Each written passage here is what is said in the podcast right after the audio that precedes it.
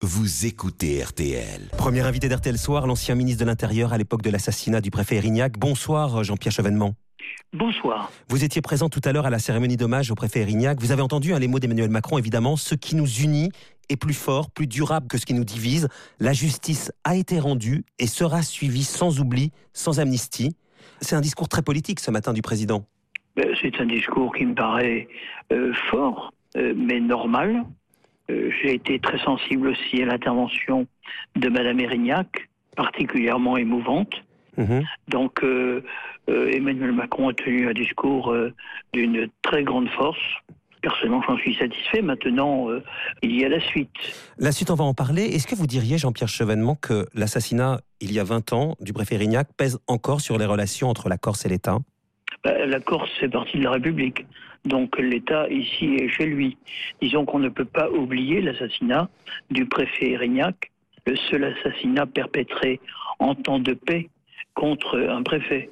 Et nous devons euh, commémorer pieusement, républicaine- républicainement, si je puis dire, euh, sans souvenir.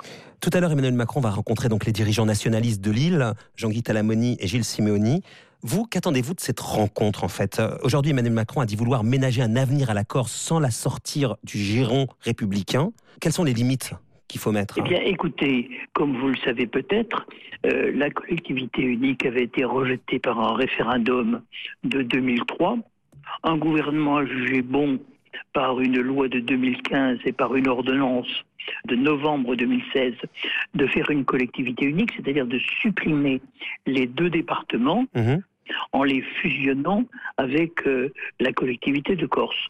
Donc euh, je pense que puisque les nationalistes ont obtenu une majorité qui était d'ailleurs mue par un réflexe dégagiste, hein, Mhm. tous ceux qui ont voté pour eux ne sont pas des nationalistes, il faut le rappeler au passage. Mais enfin, puisqu'ils sont aux affaires, eh bien, ils doivent euh, procéder à cette fusion, qui est une affaire complexe mobiliser les moyens de la collectivité pour résoudre les problèmes qui se posent, qui sont d'abord le chômage, 13% de la population active, et le taux de pauvreté qui est sensiblement plus élevé en Corse qu'il ne l'est sur le continent. Donc vous les, Par euh, vous, les, conséquent- vous les renvoyez face à leurs responsabilités puisqu'aujourd'hui ils sont aux affaires. En même temps, ils demandent un certain nombre de choses. L'amnistie des prisonniers politiques, la référence à la Corse dans la Constitution, la co-officialité de la langue corse et du français, l'adoption d'un statut de résident. Est-ce que pour vous, ils sont dans la surenchère, ils mettent la barre trop haut? Ils ont toujours été dans la surenchère.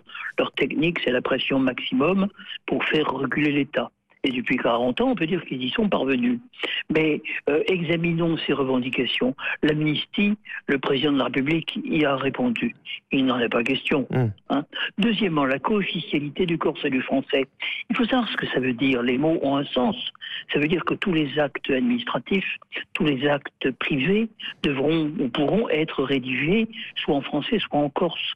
Imaginez la complexité qui va résulter de tous les contentieux qui ne manqueront pas de surgir. Mais est-ce que vous comprenez cette volonté malgré tout de plus d'autonomie? D'ailleurs, Emmanuel Macron, pendant la campagne, disait qu'il fallait leur donner les moyens d'emprunter son propre chemin à la Corse, propre chemin de développement économique, social, culturel, lui donner les moyens de réussir. Vous, vous êtes prêt à leur donner quoi concrètement en fait hein? Non, mais il faut discuter des choses au fond. Beaucoup de revendications sont euh, absolument inacceptables. Le statut de résident qui ouvrirait la voie à la définition d'un peuple premier, comme on dit en Nouvelle-Calédonie. Vous croyez que c'est une démarche raisonnable? Donc, je pense qu'il y a actuellement des problèmes en Corse. Il faut que les gens qui sont aux affaires prennent les moyens de les résoudre. Mais plus d'autonomie, je comprends bien que c'est trop global peut-être comme question, mais vous êtes prêt à donner plus d'autonomie pour leur permettre ce que vous dites? Vous savez, c'est une logomachie, là. Vous voulez toujours plus d'autonomie, mais ils ont déjà l'autonomie dans presque tous les domaines. Quelle autonomie veulent-ils?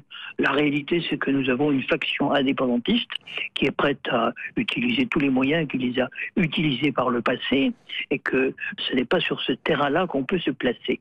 La Corse est dans la République, on est prêt à discuter sérieusement des problèmes sérieux, mais pas à se laisser entraîner dans une glissade qui euh, conduirait, je dirais, à la rupture de l'unité nationale. Pour conclure, Jean-Pierre Chevènement, est-ce que vous avez l'impression que Emmanuel Macron, que vous avez vu ce matin, est dans cet état d'esprit, finalement, en étant assez ferme, comme vous l'êtes ce soir? Écoutez, je ne me substitue pas au président de la République dans la définition de ses orientations, mais le discours qu'il a tenu ce matin m'a paru raisonnablement ferme. Ça a toujours été la politique que j'ai préconisée, politique à la fois ferme et sereine. Et vous redoutez la réaction euh, des nationalistes, Gilles Simeoni et euh, Talamoni? Vous craignez par exemple un retour de la lutte armée et de la violence? Écoutez, je ne suis pas maître de ce genre de décision. Non, je crois qu'il faut parler des problèmes de fond, des problèmes réels, mais pas de la co-officialité, pas d'un statut de résident, pas de l'amnistie. Tout ça n'a pas beaucoup de sens. Quant à l'inscription dans la Constitution, je ne vois pas à quel article. Si vous voulez inscrire la Corse à l'article 72, ça n'a pas beaucoup de sens.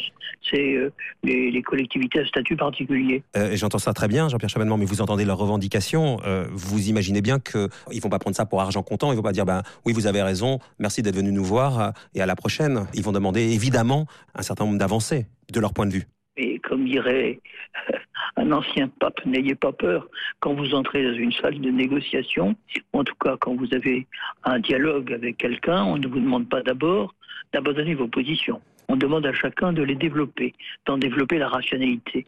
Ensuite, on débat. C'est très clair. Merci d'avoir été en ligne de Corse avec nous, Jean-Pierre Chevènement, ce soir sur RTL. Merci à vous. Merci. Vous écoutez RTL.